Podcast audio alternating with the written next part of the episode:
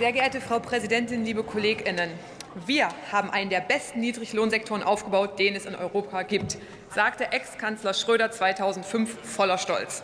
Seine rot-grüne Regierung hatte da gerade Hartz IV Armut per Gesetz eingeführt. Und Rot-Grün-Gelb führt dieses Vermächtnis natürlich engagiert fort, zum Beispiel mit der Ausweitung von Minijobs.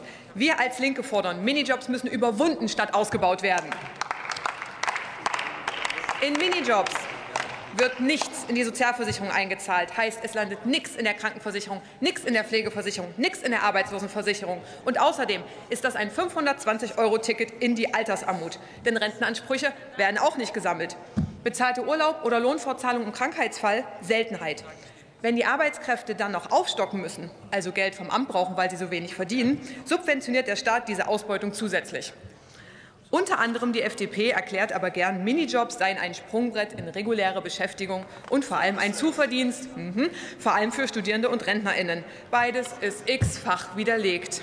Und überhaupt, wir können Ihnen gerne ein paar Studien schicken. Es ist eigentlich gar nicht so schwer zu verstehen. Und überhaupt, was ist das denn für ein Ansatz, dass Menschen, anstatt eine armutsfeste Rente zu bekommen, noch im hohen Alter in einem Minijob arbeiten sollen? Das ist doch ein Skandal.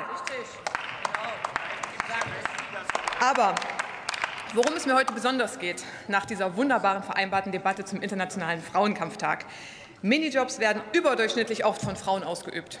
Und weil diese Minijobs oft die einzige Einnahmequelle sind, führt das für die Frauen neben den ganzen anderen Problemen, die ich gerade dargestellt habe, auch noch zu massiver Abhängigkeit von ihren Partnern, besonders in Kombination mit dem Ehegattensplitting. Statt mit einem Steuermodell gleichberechtigte Partnerschaften zu fördern, in denen beide in Teilzeit arbeiten und sich um Haushalt und Kinder kümmern, wird unterstützt, dass eine Person, meistens der Mann, Hauptverdiener ist und eine Person, meistens die Frau, vielleicht noch ein wenig hinzuverdient und die Sorgearbeit übernimmt. Sie reden von Gleichstellung, aber Sie zementieren die Verhältnisse, die Sie angeblich überwinden wollen. Aber sie müssen endlich überwunden werden. Und eins sage ich Ihnen noch, knapp 80 Prozent der erwerbstätigen Frauen können nicht langfristig für sich und ein Kind sorgen. 40 Prozent können das nicht mal kurzfristig. Frauen in Minijobs sind dafür, davon natürlich besonders betroffen. Und jetzt ist wieder März. Wir hatten den Equal Care Day, den Equal Pay Day und den Frauenkampftag. Da gibt es von Ihnen wieder kämpferische Fotos und die vereinbarte Debatte heute. Als ob das was bringt, wenn wir nur mal drüber reden. Kleiner Tipp, wir können hier im Bundestag wirklich etwas an der Benachteiligung von Frauen ändern. Das ist Ihnen vielleicht nicht bewusst, aber wir können hier Gesetze verabschieden, die das Leben besser machen für die Leute da draußen.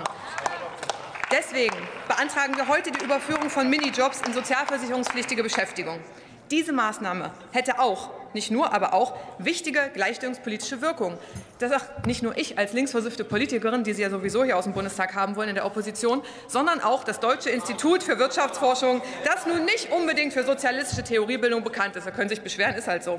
Stimmen Sie unserem Antrag zu, damit endlich Jobs geschaffen werden, die soziale Absicherung schaffen und ein würdiges Einkommen sichern. Das wäre mal eine echte Verbesserung, vor allem auch für Frauen. Annika Klose hat das Wort für die SPD-Fraktion.